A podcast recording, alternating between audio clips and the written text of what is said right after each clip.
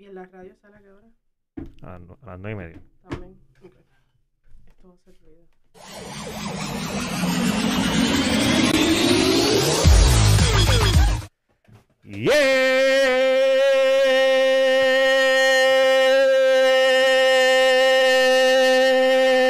¡Yeah! Yo soy el Junior Rubén, Junior Rubén, Junior Rubén, Junior Rubén, Junior Rubén. Óyeme, estamos en vivo. Mira, el que estaba viendo YouTube ahí me, va a ver enredado con los audífonos.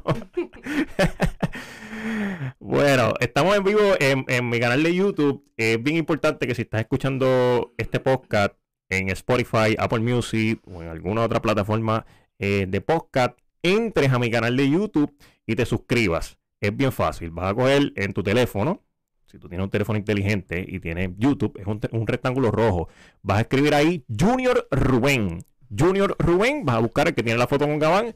Ese soy yo. Ahí te suscribes, le das a la campanita y compartes siempre todo el contenido porque nosotros aquí siempre te traemos información bien valiosa. Hoy no tengo a Marmoyet. Marmoyet se quedó con su hija, ¿verdad? Está, está haciendo unos asuntos personales, pero estamos acá eh, dándole la bienvenida a nuestra invitada. Ella es la doctora Pereira. Aplauso a la doctora Pereira. Buenos días, doctora. Aplauso para mí. Sí, te, te hice madrugar, doctora. Me hiciste trabajar Pe- sábado. pégate un poquito más el micrófono. Vamos, vamos para allá. Ahí. Ahí, ahí. ahí estamos. Sí, ¿no? Eh, eh, ¿Cómo te sientes, doctora? Primero, antes que Súper, todo. estamos bien. Súper, súper. Con, con su vasito de café eh, café acá en mano, sí. para eh, orientarnos eh, a, a los pacientes a las pacientes, ¿verdad? Sobre la ginecología. Correcto. Algo tan sencillo, porque hay, hay mucha gente, ¿verdad? Que, que, que yo he hablado con algunas personas que quizás no, no- muchas de las mujeres no se atreven a ir a, a una, una gineco- a una gin- ginecólogo por miedo. Y, y- y quizás nunca se hacen ni siquiera lo que es el examen del PAP. Eso es cierto. Tú le preguntas lo que es el PAP y ¿qué es eso? O me lo hice hace mucho tiempo. O me lo o- o- Hace unos años atrás. o- ¿Cuán importante es hacerse esa, esa, ese examen del PAP? Súper importante. O sea, que vamos a dar información genérica de lo que son en medicina preventiva. Hay bien pocas cosas que podemos utilizar de medicina preventiva y entre ellas está el Papa Nicolau y mamografía, que también son parte de la evaluación de ginecólogo. Y son dos de los procedimientos preventivos de cáncer, o que todo el mundo quisiera prevenir tener algún tipo de, de malignidad a cierto tiempo. Y esas dos cosas las podemos hacer en edades preventivas, pudiendo evitar llegar entonces a un diagnóstico como, como lo es cáncer. El Papa Nicolau se realiza todos los años a partir de los 21 años. Hay unas frecuencias que varían dependiendo del historial del paciente y la edad. Eh, y los resultados anteriores, bien importantes, hasta los 65 años. O sea, Ujú. que es casi todo el mundo en edad reproductiva. Eh, o sea, que Por- todo por- el mundo. Por, por eso me sorprende cuando, cuando, no, yo no voy hace 10 años. Culturalmente, no sé qué pasa, que las pacientes parieron y se olvidaron de su cuidado ginecológico en- cultural en Puerto Rico. Ajá. Es bien común. Eh, decir, doctora, yo me hice mi último chequeo hace 10 años atrás, mi hijo tiene 28 años y más o menos esa fue la última vez que me lo hice. Ajá.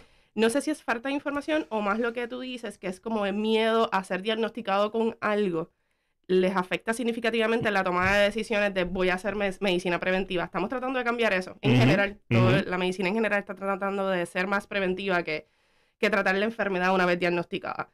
So que 21 a 65 años, usualmente todos los años, puede cambiar la frecuencia de realizar el Papa Nicolau. Es una prueba sencilla, no es una prueba de sacar ningún tejido, es una prueba de swab Obtener tejido a través de una espátula. Eh, eso lo evalúa el patólogo y da unos resultados. Si son negativos, pues perfecto, nos vemos en uno o dos años dependiendo de la edad del paciente o regresamos al año dependiendo de la, de la, si está alterado o no, si hay que hacer algún tipo de terapia. Por supuesto. Eh, eh, en, esta, en este podcast, pues nos ve, ve- nos ve- o sea, nos ve y nos escucha gente de diferentes edades. Eh, hay personas que ni siquiera saben qué se hace en una primera cita cuando uno va al ginecólogo. ¿Cuál es, o sea, qué se hace? Tú, yo llegué al ginecólogo. Yo soy, pues vamos a poner que yo fuese- fuera mujer. Urrutia. Llegué aquí, soy la paciente Urrutia. Voy a, a- a- mi primer examen con, con la doctora ginecóloga, usted, Perfecto. Pereira. ¿Qué, qué se hace en esa primera cita? Pues después de hacer un, un breve historial y, y- y físico, eh, que incluye pues tu historial de, de enfermedades previas, si tienes alguna queja o no, historial menstrual, historial obstétrico, tus partos, tus menstruaciones, tu primera menstruación también es parte del historial que se toma, pues entonces se procede a un examen físico que envuelve examen pélvico, que sería entonces la parte de tomar el papá Nicolau y demás. Si son pacientes menores de 25 años que estén activas sexualmente, también se realizan pruebas de transmisión sexual que no dan síntomas eh, y de igual forma se les explica. Y examen de seno, que es también bien importante, un examen clínico a partir de 18 o 21 años, dependiendo del colegio que estemos siguiendo, pero el Colegio Americano de Obstetras Ginecólogos recomienda a partir de los 18 años un examen clínico de seno eh, todos los años y también se les recomienda reconocimiento de la paciente que lo haga ella misma en su casa. Ok. Palpación de seno para ver si tiene algún tipo de hallazgo distinto a lo que había palpado en el pasado. So que esas dos cosas son parte del examen físico que se realiza en la primera visita y en muchas pacientes con alguna queja o no, o dependiendo del historial familiar de malignidad, se realiza también sonograma endovaginal. Ok, ok. ¿Y, y qué es un sonograma endovaginal para que, para el que no sepa? Sonograma endovaginal es la parte que yo no veo en un examen físico, o sea que se, es un dispositivo que se inserta a través de vagina para observar ovarios, tamaño uterino, ver si hay algún tipo de quiste o fibroma. Ese es el famoso palito, ¿verdad? El famoso palito. No sé si aquí lo, lo hayan trabajado anteriormente. lo hayan escuchado, pero sí es un probe de, de sonografía que es un palito que va a través de vagina. Va con un condón puesto Sí, y todo, sí. pero sí. Ese, ese, pa- pa- pa- para que tenga conocimiento. También se utiliza cuando vas a diagnosticar embarazo de igual forma a través de ese tipo de sonografía que se identifican los embarazos tempranos. Ok, ok, ok. Eh, las enfermedades más comunes, o sea, que, que le dan a, a la mujer, ¿cuáles son? La gran mayoría de las pacientes vienen a las oficinas de los ginecólogos cuando ya tienen un síntoma, como bien dijiste, no para medicina preventiva como hablamos anteriormente. Eh, pero enfermedades de transmisión sexual, sangrado anormal uterino y dolor pélvico. Tres cosas. Son la gran mayoría de las quejas de las pacientes que nos visitan.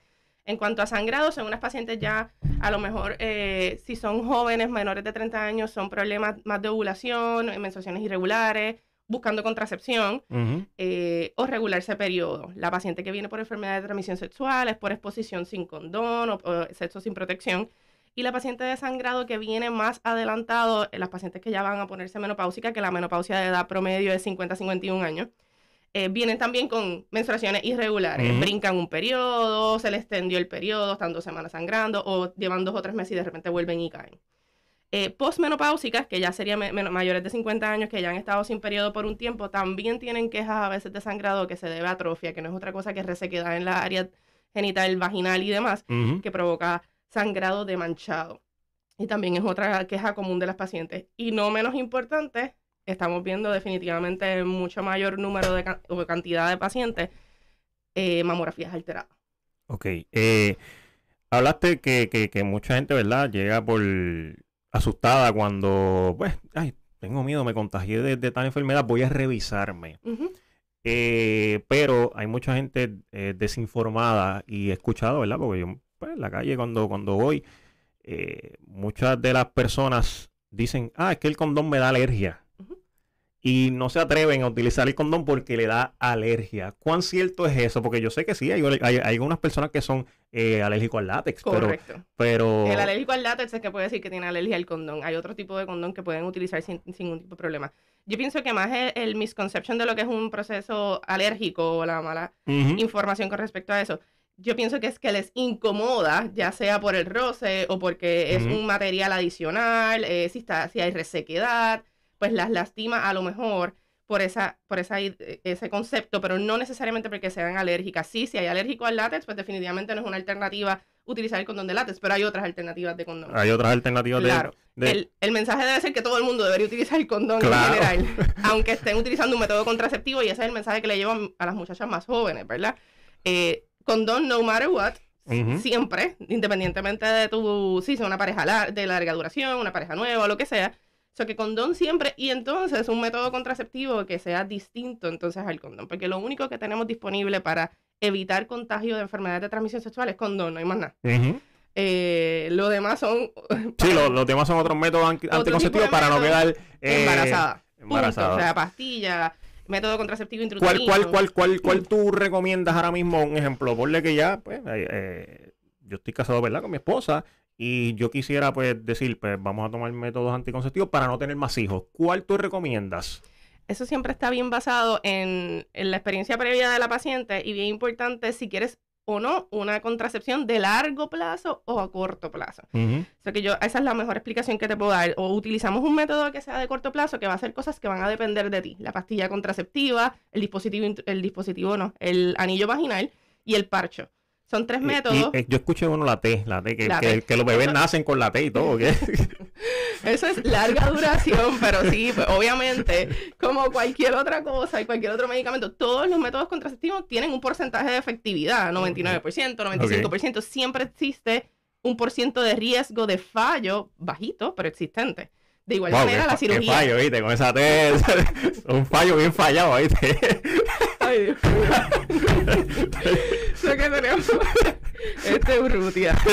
Fallan personas, mi gente, sí, hay posibilidad de que falle, pues, pero pues no, nada es perfecto, nada es 100%, sí, inclusive las cirugías también. Vasectomía, que es la de amarrar los tubitos del varón, De que es el varón, exacto. el varón, y la esterilización o BPS, esterilización, o sea, remover las trompas o amarrar las trompas, de igual forma también tiene un porcentaje bajito de fallar. Doctora, yo conozco uno que se hizo la vasectomía y tiene como cinco hijos. Ay, Dios mío.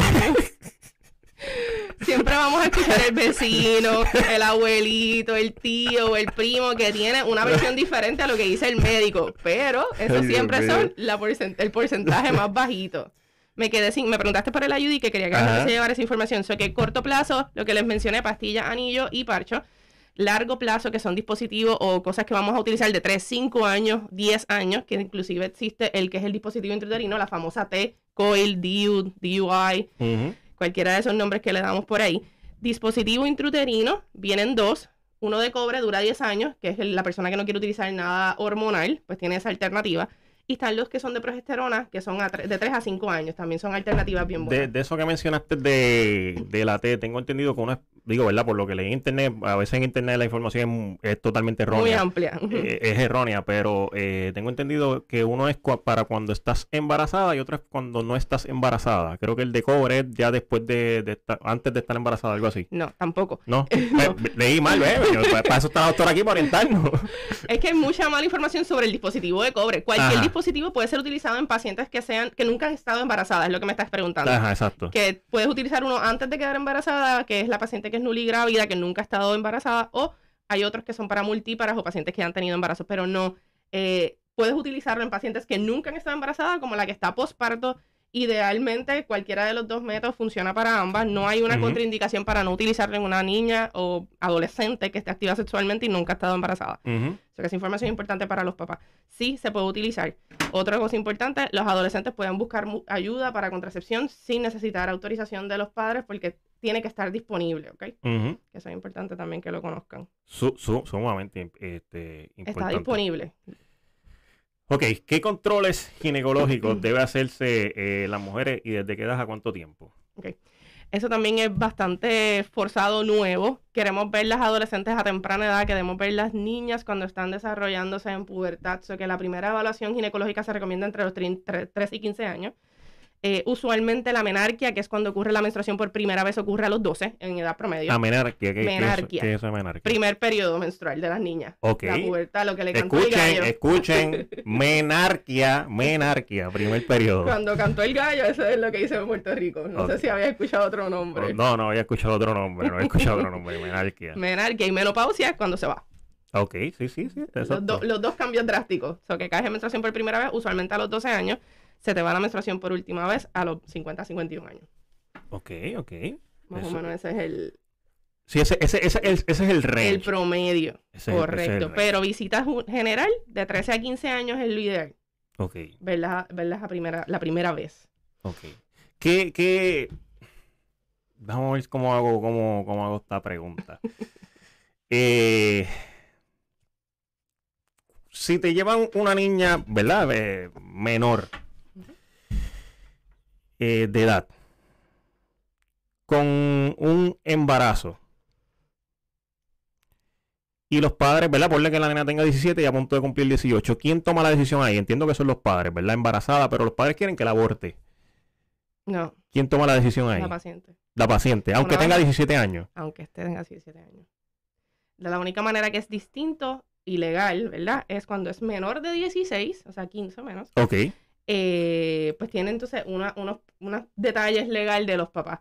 Pero queda emancipada cualquier paciente adolescente que quede embarazada.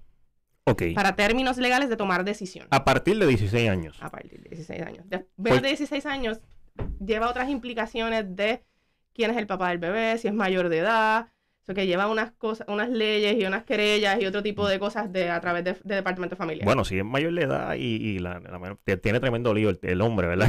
que haga eso, pero... Por eso te hablo de querella, policía, departamento de familia. Entran otros perks distintos, otras, otros issues distintos eh, que se tienen que trabajar a través de las agencias i- específicas. Ok. eh, un embarazo estópico para la audiencia, ¿verdad? Que no sepa. Háblanos de eso. ¿Qué, qué- qué es un embarazo estópico? También hay mucha mala información. Tengo mucha paciente que me dice, sí, yo tuve Fo- un ectópico, tuve un ectópico. Y yo, pero ¿te hicieron una cirugía? No, se fue solo. Y yo, pues no es un ectópico, pero no puedo entrar en eso. Ok, un embarazo ectópico es un embarazo que está fuera del útero, mal ubicado.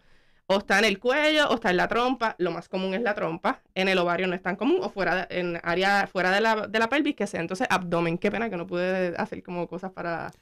para que lo vieran. Ah, bueno. Está bien. En una próxima visita, en una próxima entrevista nos trae, So nos trae imágenes. ectópico, un embarazo fuera del útero, eh, se da hasta ciertas fechas de embarazo porque por la distensión que ocurre cuando va creciendo, no cabe, obviamente, en la trompa, que es su lugar más común. Eh, la gran mayoría de las alternativas, y de, o vamos a hablar primero de la presentación, la presentación es sangrado anormal, que está sangrando, dolor pélvico. Eso que es bien similar a tener una amenaza de aborto o una pérdida. O sea que todas estas pacientes van a ir usualmente a las salas de urgencias buscando ayuda. Se hacen los métodos, los laboratorios y en sonografía es que lo podemos diagnosticar la mayoría de las veces. Se ve una masa que no está dentro del útero. Y el tratamiento va desde medicamentos, pero no se queda solo sin terapia. O, lleva medicamentos o lleva cirugía para remover. Ok. Cualquiera de esas dos alternativas. ¿Qué se hace en, o sea, por, por- cuándo deciden eh, hacer un DNC? Un raspe. Un raspe, para el famoso raspe. Para la- Información importante. So que tenemos.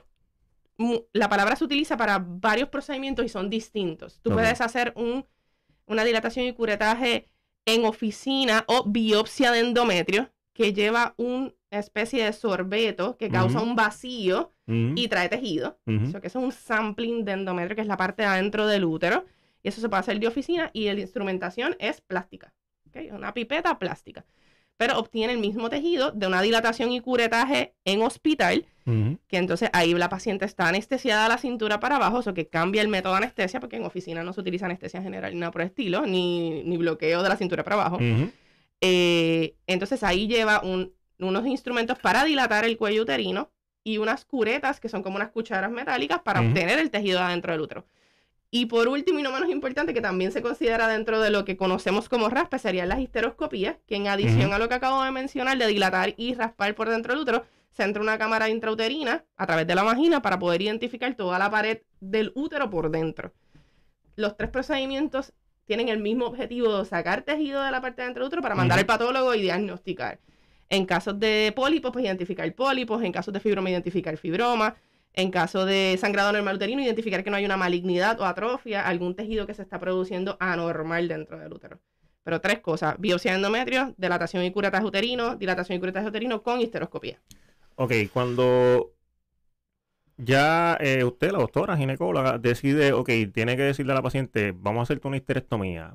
Por, por- o sea, ¿por qué llegamos a la histerectomía? Ok. Histerectomía, por si acaso, que me preguntan, es sacar el útero, sacar la matriz. El útero y la matriz es lo mismo. Eh, se saca el útero por varias razones. La más común a nivel nacional es sangrado normal uterino y fibroma. Ok. Es lo más común. Fibromas son masas como de tendón que están en el músculo de la pared uterina que provocan sangrado y dolor y crecen en muchas ocasiones, pueden crecer anormalmente. Eh, y es una de las razones para entonces hacer una histerectomía. Sangrado anormal que no tenga ningún tipo de razón, o sea, que hayas hecho todas las pruebas diagnósticas y no hayas encontrado y la paciente continúa con sangrados anormales provocando anemia, por ejemplo que la hemoglobina les baje, también puede ser una indicación para hacer histerectomía. Cáncer de la parte de adentro del útero es una razón para también hacer histerectomía ¿Y cómo se descubre el cáncer?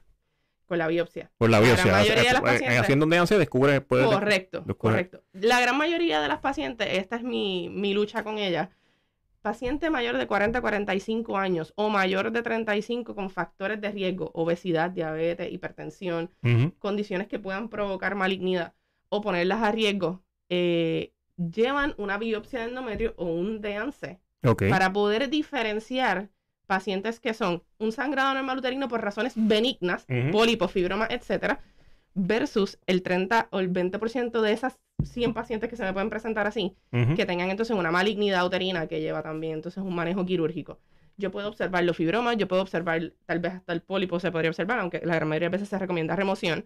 Yo puedo observar un sangrado normal uterino, pero no voy a observar un cáncer de, de útero. Ok. Cáncer de útero, el tratamiento es quirúrgico y se acabó. Y no hay se break. resuelve. Ahí no hay, no hay- ahí no hay break de... de observarlo. En ocasiones, esto es bien atípico, pero son las menos, pero también hay espacio para unas pacientes que tengan algún tipo de lesión intrauterina, que deseen embarazo, que sean jóvenes. Pues sí hay espacio para tratamiento con progesterona y otras cosas. Pero no es lo típico. Ok, eh, entonces, eh, con- con- o sea, le das progesterona y puedes tener hijo en lo que tiene el hijo y después es sacarte el útero sí o sí. Sí o sí. La gran mayoría de las veces. Tengo pacientes que tienen factores de riesgo, estaban con sangrados irregulares, le haces las biopsias o el raspe, te sale una lesión premaligna hiperplasia, que es el término, que es un crecimiento normal del tejido, eh, versus algún tipo de cáncer de endometrio. Va un ginecólogo, oncólogo, sé que ahí tenemos que consultar un subespecialista, pero si la paciente sí entiende los riesgos y quiere embarazo, se trata con progesterona para buscar un embarazo lo, más, lo antes posible. Ok, hablando de esto de, de- de los embarazos, ¿cuál es la edad top que uno diga, tengo hasta aquí para estar embarazada? A lo que voy. Porque no sé si es presión social o cuando ya hay personas llegando a los 30 y algo, te, te- te vas a quedar atrás, no vas a poder tener hijos, mira que... te-". O sea, pasa mucho. Es bien común también, sí. ¿Cuál es, cuál es la edad top que tú dices, "Ajá, pues hasta aquí es posiblemente un embarazo sin riesgo? 35. Hasta los 35 años. Cualquier persona que pregunte, estadísticamente, hasta los 35 años es la edad donde no se ve un aumento en el riesgo de tener problemas de DNA, de, de la parte de replicación, donde entonces hay entonces más riesgo en comparación con la población en general de tener embarazos con problemas cromosomales del bebé, eh, que es lo que más aumenta a partir de los 35 años. En números bien genéricos, a los 30 a 35 años tienes un riesgo de tener un bebé, por ejemplo, con síndrome de Down o algún problema cromosomal, de uno en 10.000, 1.000, 5.000, son números altos, versus a los 43 que tienes un riesgo de 1 en 30, 1 en 20, 1 en 40. O sea Ok. que varía bien drásticamente los números, 1 en 300 versus 1 en 10. Ok. O sea que sí, definitivamente, a partir de los 35 años, tu capacidad de replicación de DNA para producir un buen huevito y que no haya complicaciones en la fertilización y demás, Ujú. disminuye a Ok. partir de los 35 años. Ok, ok. Bueno, pues ya saben, a la- las que nos están escuchando tienen hasta los, 30 hasta No. los 35 aproximadamente. aproxima- puede, puede ser un poco más, pero... Tengo muchas pacientes de mayor, de hasta los 40, tengo, eh, actually, a- con el pasar del tiempo y la práctica, en los pasados 10 años se ha visto definitivamente un aumento en las embarazadas mayores de 30, versus lo que veía yo cuando estaba en la residencia hace más de 10 años atrás, que veíamos mucho teen pregnancy, embarazo de adolescentes. Eso ha variado significativamente en los pasados 10 años. Eh, O sea, que ha reducido esto de- del embarazo en la adolescente. el embarazo en la adolescente ha disminuido. eh, esto es mi población, obviamente, no todo el a lo mejor en general tendría que buscar las estadísticas de Puerto Rico a ver cómo vamos. Pero si en las estadísticas en generales que se han publicado recientemente, sí ha habido una disminución en los embarazos en general. En la población Ujú. en general, eso lo debemos a todos los métodos que hay contraceptivos nuevos. Lo que te mencioné de los métodos contraceptivos de larga duración se utilizan más comúnmente. Quizás puede ser eso o hay mucha gente que no quiere tener hijos. También También, la hay, también la hay, definitivamente. Pero sí, en estadística tenemos muchas más embarazadas mayores de 30, 35, 40 años. Eso sí es real. Ok, ok. Bueno, doctora. Yo entiendo que estamos súper cool. Ahora ando y me dimos a conectar en la estación. Gracias por venir A acá a WIAC 740 y por estar en mi podcast. Nos quedaron muchos temas, porque por ahí, por ese tema de, la, de lo de la edad, también están las pruebas que se han desarrollado de DNA para tu poder diagnosticar temprano. Ah, bueno, si usted quiere seguir hablando, podemos seguir hablando. Para que como tú me dijiste que tenías que hacer algo a, las 10, yo, ah, pues está bien, pues vamos a darle. Nos queda, nos queda tema para otro, para otro show. Otro día, otro día. Ah, pues ya está, pues ya está, pues queda cordialmente invitada para eh, otro próximo sábado. Gracias por la invitación, gracias por la invitación. Me encanta que la gente se instruya y tenga educación de ginecología. Súper. Súper, súper. Bueno, pues hasta aquí el podcast eh, para la charla con el Junior Rubén. A las nueve y media me conecto allá en, en WAC 740.